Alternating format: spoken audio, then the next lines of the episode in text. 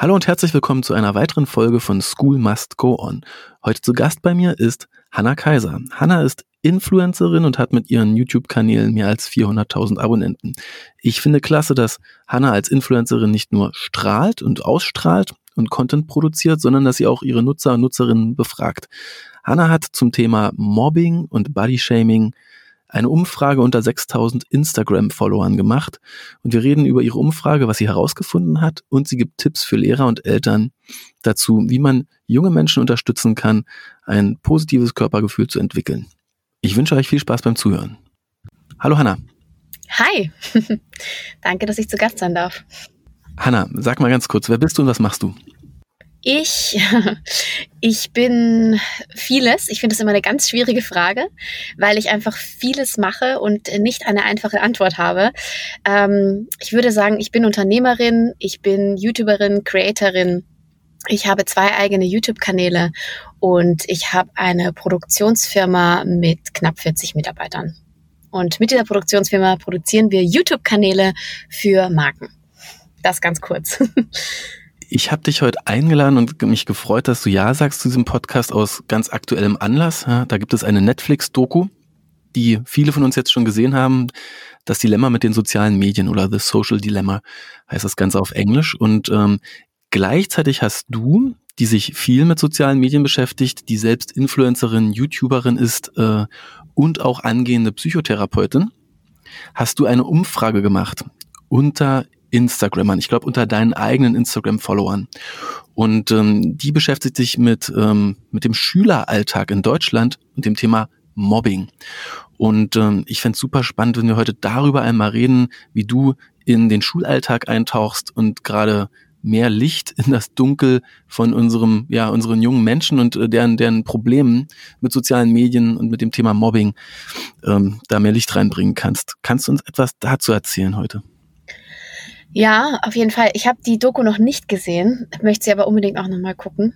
Ähm, definitiv. Also ich finde, das ist ein sehr, sehr wichtiges Thema und ich glaube, also wenn ich immer an meine Schulzeit zurückdenke, dann äh, ist das eher mit Grauen verbunden tatsächlich. Also ich habe nicht so viele schöne Erinnerungen und ich habe das Gefühl, dass es dank Social Media auch einfach ähm, eher schwieriger geworden, beziehungsweise der Druck ist einfach so viel größer geworden.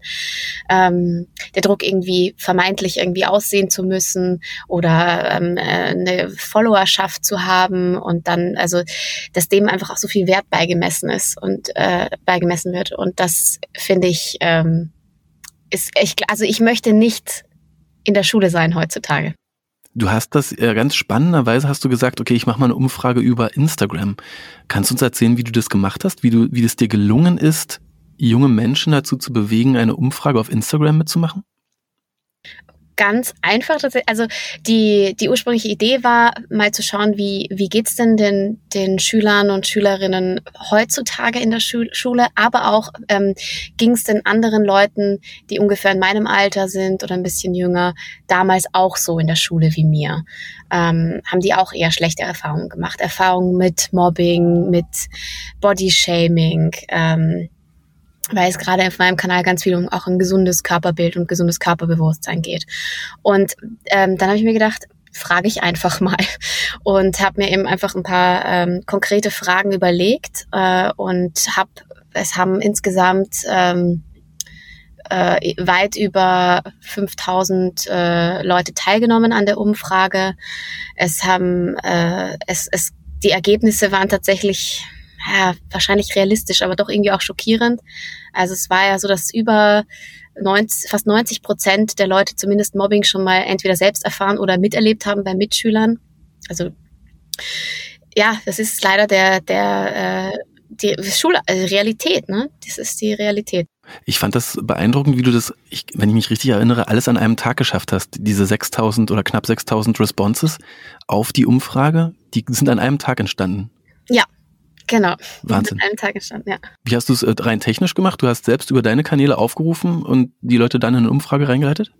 Genau so habe ich es gemacht, ja. Und äh, da, also es war ja nicht nur die, die Leute, die haben ja nicht nur an der Umfrage teilgenommen, sondern ich habe wirklich hunderte Nachrichten erhalten von Leuten, die, die einfach ihre Geschichten geteilt haben und die auch ähm, Ja, also die teilweise auch wirklich ähm, sehr berührend waren emotional. Ne? Es ist schon, also das, das zeigt einfach, es hat mir auch wirklich gezeigt, ja, ich bin nicht allein damit gewesen. Es geht äh, ganz vielen so. Ich finde, das ist eine super spannende ähm, so Gemengelage gerade, ja, dass diese Doku gerade rauskommt, The Social Dilemma, dass du es schaffst, über Social Media eine Umfrage äh, zu starten und ähm, und ja eigentlich auch herausfindest, dass Social Media ja auch Teil des Problems könnte man sagen ist, ja, das oder ein, zumindest ein krasser Verstärker für ähm, ja ähm, Störungen in Körperwahrnehmung und, ähm, und Zunahme von Depressionen, Suizidgedanken, ähm, sozialen Ängsten und ähnlichem. Erlebst du das öfter, dass, dass man äh, Social Media da einen Anteil zuspricht an der weltweiten Zunahme von ähm, ja, psychischen Erkrankungen und psychischen Störungen bei, bei jungen Menschen? Ja, also ich, ich möchte einmal sagen, ich finde, Social Media hat extrem viele positive Seiten. Sonst würde ich natürlich nicht ähm, diese Plattformen für mich so nutzen und würde da nicht arbeiten. Ähm, also ich bin auch irgendwo stolz, mich Creatorin nennen zu können. Aber ähm, ja, natürlich hat das auch seine Schattenseiten und natürlich merke ich, also gerade was das Thema äh, gesundes Körperbild angeht, äh, wird man sehr, sehr stark in die Irre geführt auf Social Media. Ich möchte fast sagen, auf Instagram äh, besonders stark. Ich meine, wenn ich so daran zurückdenke, wie das war ähm, in meiner Schulzeit beispielsweise, dann haben wir auch keine positiven Vorbilder gehabt, was jetzt ähm, ähm, Schönheitsideale angeht. Also es gab dieses eine Ideal, was du überall in der Werbung gesehen hast und irgendwie hat man das Gefühl gehabt, ja, dem muss man entsprechen, sonst ist man jetzt ganz platt gesagt nicht schön. Ne? so ähm, und äh, heute ist es irgendwie trickier, weil, ähm, weil einerseits hast du natürlich auch ganz viel Authentisches und ganz viel Natürliches und, und finde ich auch Ehrliches auf Social Media, obwohl du natürlich immer nur eine Facette der Menschen siehst. Es ist nicht, ist nicht der gesamte Mensch, das ist ja ganz klar, und nicht sein gesamtes Leben. Aber gleichzeitig sind die sind Influencer ja auch unglaublich nahbar und die haben, die, die sind viel mehr wie Freunde, als es zum Beispiel für mich früher Schauspieler, irgendwelche Stars in Serien oder Filmen waren.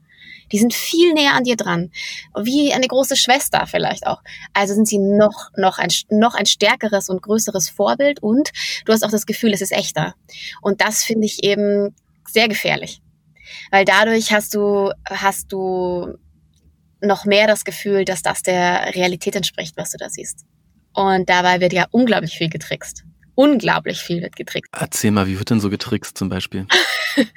naja, also das ist ja überhaupt kein Geheimnis. Ne? Also ich meine, erstens mal, nimm mal die ganzen Filter, die es gibt die es sowieso schon von vornherein gibt auf Snapchat, auf Instagram und Co.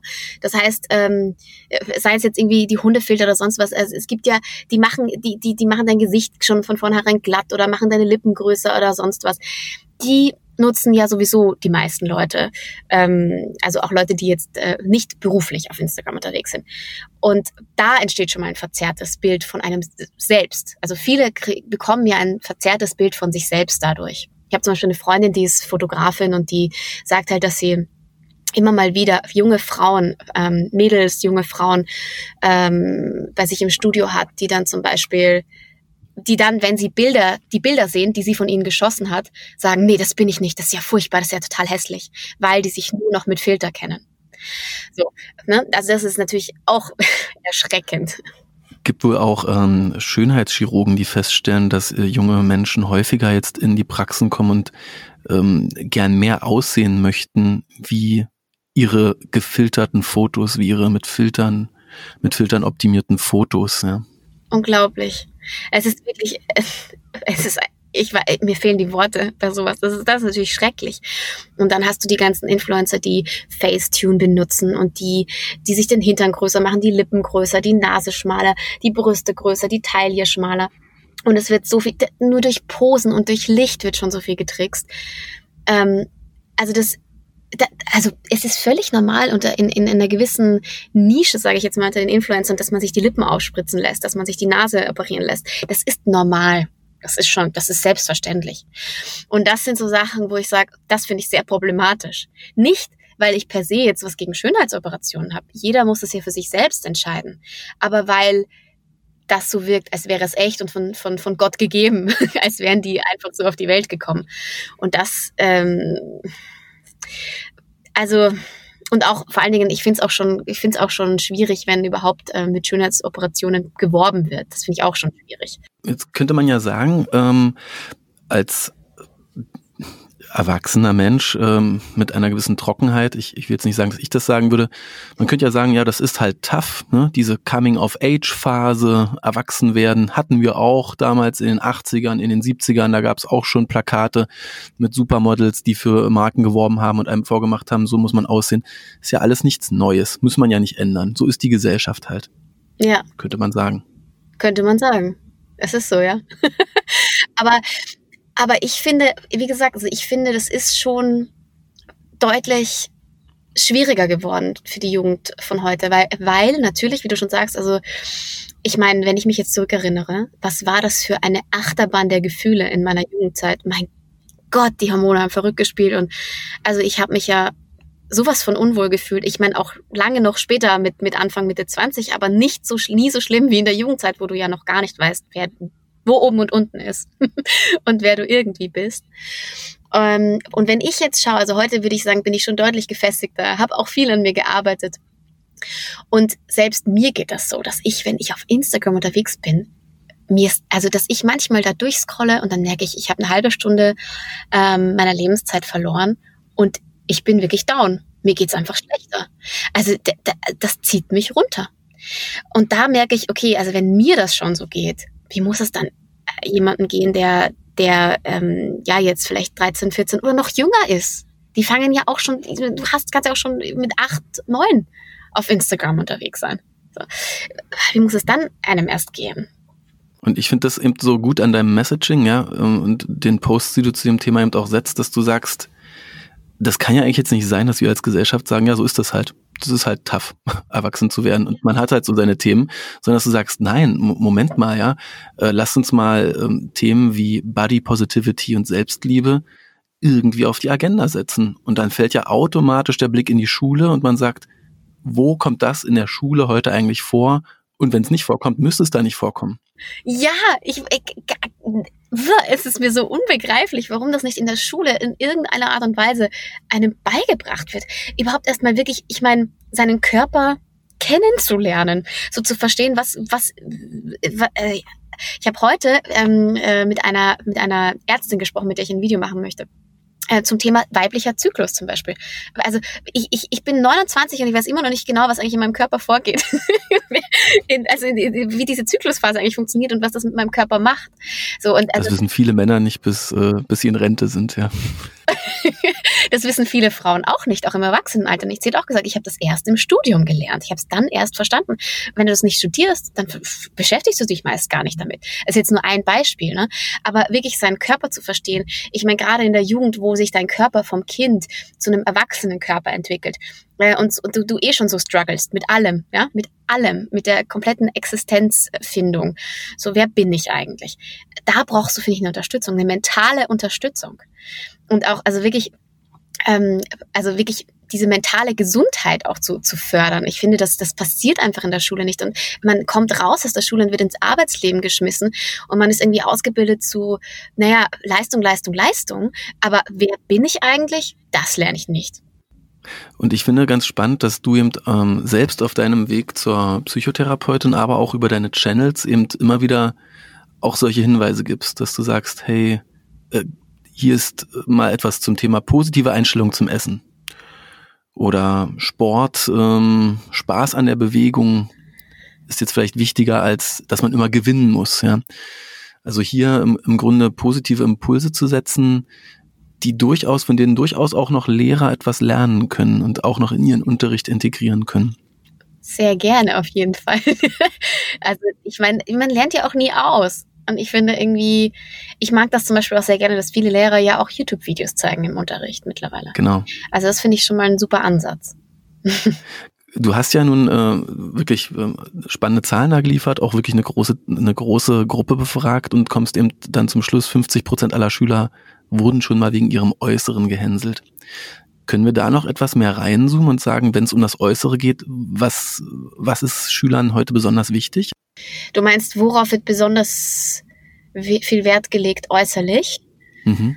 Also ich kann nur aus der Erfahrung sprechen, wenn die ich, die ich sozusagen gesammelt habe äh, von, von äh, Vorträgen oder so, die ich in Schulen gehalten habe oder wenn ich so Workshops in Schulen gemacht habe. Und da, da hatte ich den Eindruck, dass tatsächlich viele Schüler geprägt sind durch nicht so ähm, vorbildliche YouTuber zum Teil, was Äußerlichkeiten angeht. Also es gibt zum Beispiel so einen Trend, mh, hm, wie viel ist mein Outfit wert?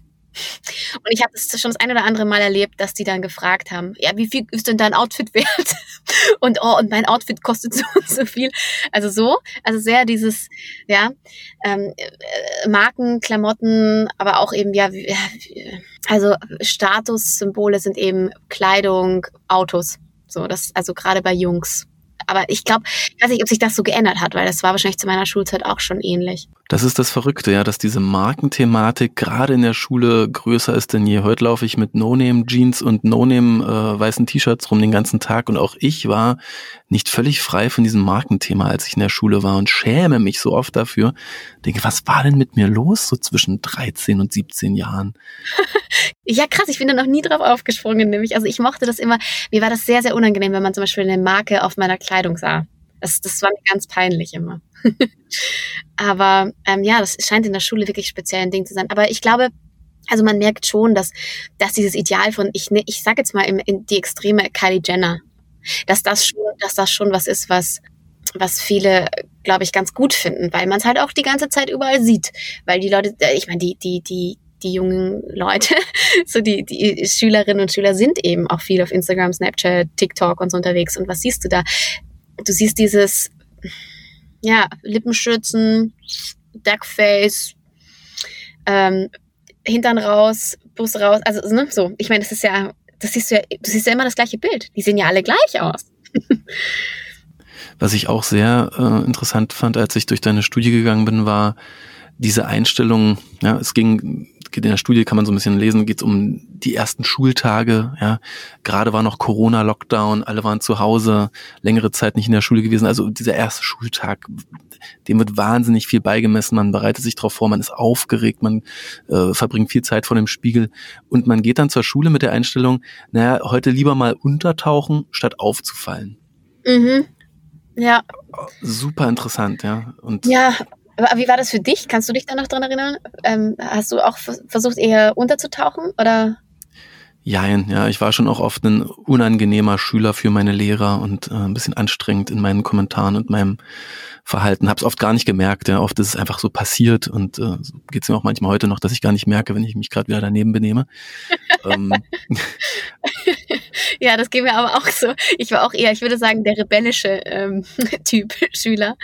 Aber ja, ja, das ist spannend. Ich kann es aber auch wieder wiederum verstehen. Ähm, also dieses, also bei mir war es auch so. Ich war der der Typ. Ähm, ich lasse mich alles gefallen, aber gleichzeitig habe ich auch gedacht, lass es mich nur durch so über überstehen. Lass mich einfach durchstehen. Und ich glaube, dass das geht halt vielen so auch heute noch. Hm. Mhm. Also sieht man ja auch am, am, Ergebnis der Umfrage. Ja, also viele haben einfach auch so, haben, haben auch geschrieben, ja, also lieber unauf, unaufmerks, ähm, wie sagt man, lieber unauffällige Kleidung anziehen. Ne, irgendwie lieber in die hintere Reihe setzen, lieber nicht so viel reden, so einfach, ja, nicht auffallen. Konfliktpotenzial vermeiden, mhm, ja. Mhm, genau. Ich, ich finde ja spannend, wie du, wenn du dann auch so ähm, darüber sprichst, ähm, wie man so merkt, da ist jemand aus der Digitalwirtschaft, ähm, knapp unter 30, hat sich viel mit sich selbst beschäftigt, äh, wahrscheinlich das ein oder andere Selbstcoaching-Buch ähm, gelesen, das eben aktuell en vogue ist, ja. Und auch diese Sprache ähm, eben voll aufnimmt und sagt, hey, die richten wir jetzt mal Richtung Schule, ja. So äh, Body Positivity. Haben wahrscheinlich noch nicht ein Prozent der Lehrer in Deutschland so, so oft gehört oder ähm, ich ja, finde das eben dann super spannend, da zu sagen, hey, wir bringen da mal so ein paar neue Themen auf die Agenda, die sicherlich auch in, in anderer Form auch früher schon eine Rolle gespielt haben, aber die wir jetzt eben äh, gerade gepusht durch ähm, die, die steigenden äh, Zahlen von äh, psychischen Problemen mehr noch in den Vordergrund bringen sollten. Ne? Aber ist es auch die Frage, sind es wirklich steigende Zahlen an psychischen Problemen oder sprechen die Leute jetzt mehr drüber? Das frage ich mich immer. Mhm. Äh, also das ist, das ist die Frage, aber keine Ahnung, also wollte ich gerade nur so mal als Zwischengedanken äh, einwerfen. Ja, das ganze Thema bekommt auf jeden Fall äh, ich, ich habe das Gefühl, wenn, wenn du jetzt auch so äh, sprichst von den Dingen, die du dir von der Schule wünschst, äh, dann schlägst du in so eine Kerbe. Äh, da gehen viele gerade rein. Ja, wir haben zum Beispiel, ich habe neulich einen Vortrag gehört von Andreas Schleicher von der OECD, eigentlich einer der Architekten der PISA-Studie, Deutscher und ähm, mittlerweile sehr spannend, ja, auch eine Entwicklung bei ihm in den letzten Jahren, gestützt von Wissenschaft, ein großer Verfechter von 21st Century Skills.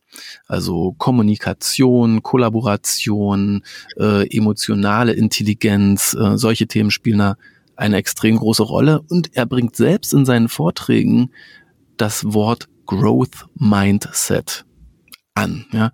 Growth Mindset, also ähm, mit, mit dem Selbstbewusstsein groß werden, dass ich vieles selbst lernen kann und dass mir das Lernen und das mich verbessern, das persönliche Wachstum, dass mir das Spaß macht und dass das für mich ein Wert ist, eine Haltung, persönliches Wachstum als Haltung.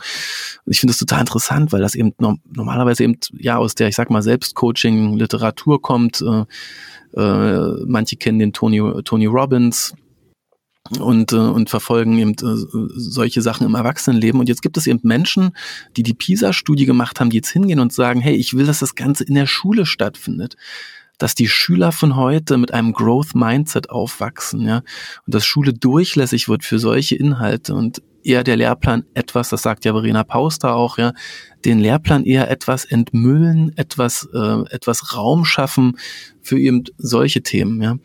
Absolut. Das ist, das war ja auch der Grund für die Umfrage. Und ich möchte also eigentlich möchte ich super gerne Workshops in Schulen geben, genau zu dem Thema. Aber ich finde einfach, ähm, das muss als Unterrichtsfach ähm, stattfinden. Das muss so integriert werden eigentlich in den Unterricht. Das muss, das, das muss Kindern von Anfang an eigentlich schon beigebracht werden, weil ich meine, dann ich meine, dann kommst du ja völlig anders raus aus der Schule und ganz ehrlich, seien wir mal realistisch, die gesamte Gesellschaft wird davon sowas von profitieren. Also da, ich verstehe gar nicht, warum das immer noch nicht, ich verstehe, dass das ein sehr komplexes System ist, was sehr schwer zu, ähm, zu verändern ist. Aber da muss ich was tun. Das Schulsystem ist sowieso so veraltet und ich, ich, ich, ich finde, ganz ehrlich, ich sag's, ist jetzt vielleicht ein bisschen krass formuliert, aber ich finde, dass in der Schule Leute eher kaputt gemacht werden, als dass sie also nicht alle generell, das kann ich nicht pauschal sagen, aber ich habe das bei mir selbst und bei anderen sehr, sehr viel erlebt. Eher kaputt gemacht werden, als wirklich gefördert werden und es wirklich in ihre Stärke gebracht zu werden und nachher rauszugehen und zu sagen, boah, ich weiß, was ich kann, ich weiß, was ich drauf habe, ich kann wirklich hier was beitragen. Weißt du? So mit so einem Selbstbewusstsein rauszugehen. Das lernen wir nicht. Ich, ich bin sowas von mit so keinem Selbstbewusstsein und keinem Selbstvertrauen aus der Schule rausgekommen, dass ich erstmal gedacht habe, ich kann eh nix. Und dann habe ich Jahre damit zugebracht, mir erstmal zu zeigen, dass ich halt auch was kann. so, das hat halt erstmal so viel gedauert. Hätte ich, also hätte ich das in der Schule schon gelernt, was hätte ich mir an, an Jahren gespart? Hm. Ich, ich, ich mag das auch immer an, dein, äh, an, an dem, was du postest, dass das sehr authentisch ist und dass man da sieht, da hat ein, ähm, ein erwachsener Mensch äh, eine Reise hinter sich und, äh, und macht sich da auch transparent und zeigt, so ging's mir. Und vielleicht hat der eine oder andere Glück äh, und äh, kann ein Stück weit abkürzen und da ähm, weniger durch das Leid gehen. Ja. ja. Hättest du denn Tipps, die du deinen Lehrkräften von vor äh, 15 Jahren heute geben würdest? Ähm, ich habe es denen ja auch nicht einfach gemacht, muss man ja auch dazu sagen. So wie du ja auch gesagt hast, du warst dann ja auch aufmüpfig. Ähm, naja, ich, ich, ich weiß, das ist denen sicherlich nicht so möglich gewesen, aber erstmal überhaupt individuell auf mich einzugehen, auf, auf die Schüler, auf jeden einzelnen Schüler auch einzugehen, finde fände ich halt schon mal mega wichtig, weil jeder Schüler ist anders und das ist nicht, also manchmal fühlt man also ich habe mich manchmal gefühlt wie eine Maschine. weißt du, so dieses, äh, ja, also da wird, werden alle über einen Kamm geschert. Und da, also, dass da gar nicht individuell eingegangen wird, dass gar nicht, ähm, was du jetzt auch gerade angesprochen hast. Ähm, das aber ein systematisches, also das ist ein Problem des Systems, dass, ähm, dass ähm, nicht, also die Art, wie, wie beigebracht, wie, wie den Schülern äh, Dinge beigebracht werden. Eigentlich sind wir ja, also wie von Natur aus dazu gemacht, zu lernen, aber nicht so, wie wir es in der Schule tun. Ich meine, die Idee ist ja, dass wir uns ähm, weiterentwickeln. Aber äh, das über, über, über Freude, über Spaß, über Leichtigkeit. So, also wenn du dir, ich habe mich jetzt schon mit dem ein oder anderen ähm, Homeschooling-System ähm, auseinandergesetzt und war da wirklich immer wieder erstaunt ähm, über Leute, die so berichtet haben, die wirklich alles einfach, ähm, im, also die heute erwachsen sind und äh, ihr Leben lang gehomeschoolt wurden, äh, was die, was die können, was die drauf haben ähm, das kann ich nicht. Das weiß ich, dieses Wissen habe ich nicht. Ich kann nicht fünf Sprachen sprechen. So, also wo ich so denke, und die sagen, ja, ich habe das, ich habe das gerne gemacht. Ich wollte das. Das hat sich so ergeben, weil ich es weil ich's aus der aus dem Interesse heraus äh, gelernt habe. Und das, dieses spielerische, also das ist, glaube ich, dieses, das, das habe ich ganz oft gehört, dieses, dass man spielerisch lernt. Das geht meiner Meinung nach in der Schule meistens verloren. Und ich glaube, da, da muss man aber wirklich einfach was am, am System ändern. Oder sich halt wirklich orientieren an, an, an Systemen, die schon, ne, an alternativen ähm, Ideen, wie zum Beispiel, nicht, dass alles gut ist an Waldorfschulen zum Beispiel oder an Montessori-Systemen, aber da kann man sich schon das ein oder andere Gute rausziehen, finde ich. Ja, ich musste auch in unserem Gespräch hier schon mehrmals an Waldorf und Montessori denken und an Homeschooling auch. Ja, Homeschooling, das ja auch beweist, dass äh, viel mehr Lernen möglich ist in viel kürzerer Zeit, wenn ich in der Situation bin, dass nicht 25 oder manchmal 30 Schüler zur selben Zeit im selben Moment denselben Gedanken denken müssen, weil sie in, in dem Unterricht drin sind, der eben doch äh, noch etwas frontal stattfindet. Ja, ja, ja genau. Ja, ich habe eine Freundin, die die, die ist zum Beispiel an der Montessori-Schule, also die, genau gesagt, die Tochter von der Freundin ist an der Montessori-Schule. Und wenn sie mir davon erzählt, denke ich immer so, oh mein Gott, ich wünschte, ich hätte das gehabt. Ja? Also dieses kein festes, kein fester Lehrplan in dem Sinne, sondern wirklich dieses, okay, und was machen wir heute? Worauf habe ich heute Lust? Und dann kommen die aber am Ende des Tages nach Hause und die hat wirklich was Neues gelernt. Und das kann ich sicher nicht von jedem Schultag meines Lebens sagen, dass ich was Neues gelernt habe, als ich nach Hause gekommen bin. Ja. Und wenn es so um die Einstellung, um die positive Einstellung zum eigenen Körper geht und zu Selbstliebe, hast du da Tipps, die du Lehrkräften und Eltern geben könntest ähm, oder vielleicht auch Schülern, die das hier hören? Ähm, grundsätzlich was ich tatsächlich, ich habe ja auch Umfragen gemacht zum Thema Bodyshaming, nochmal konkreter. Da habe ich auch einen, ähm, vor kurzem auch eine, eine, eine, einen Livestream dazu gemacht, auch mit einem, einem Psychologen zusammen. Und da habe ich ganz viel äh, ein Feedback von den Leuten bekommen, dass sie Body Shaming erfahren durch Lehrer und durch Eltern. Also ganz spannend. Gar nicht unbedingt so sehr vielleicht durch Mitschüler, sondern eben durch Autoritätspersonen. Wahnsinn. Und das fand ich auch, ja, ja, weil das hat natürlich auch einen großen Impact. Also ich, ich, ich glaube einem Lehrer vermeintlich ja auch äh, mehr, vielleicht als jemandem, der gleichaltrig ist. Und äh, schaue ja zudem vielleicht nochmal anders auf oder auch zu meinen Eltern. Und ähm, deswegen kann ich nur sagen, achtsam sprechen. Vor allem, also erstmal wirklich achtsam mit den, mit den Schülern sprechen und, und ähm, wirklich überlegen, wie man Sachen formuliert. Weil, also ich kann mich auch erinnern, dass ich das ein oder andere Mal Bodyshaming durch meine Lehre erfahren habe.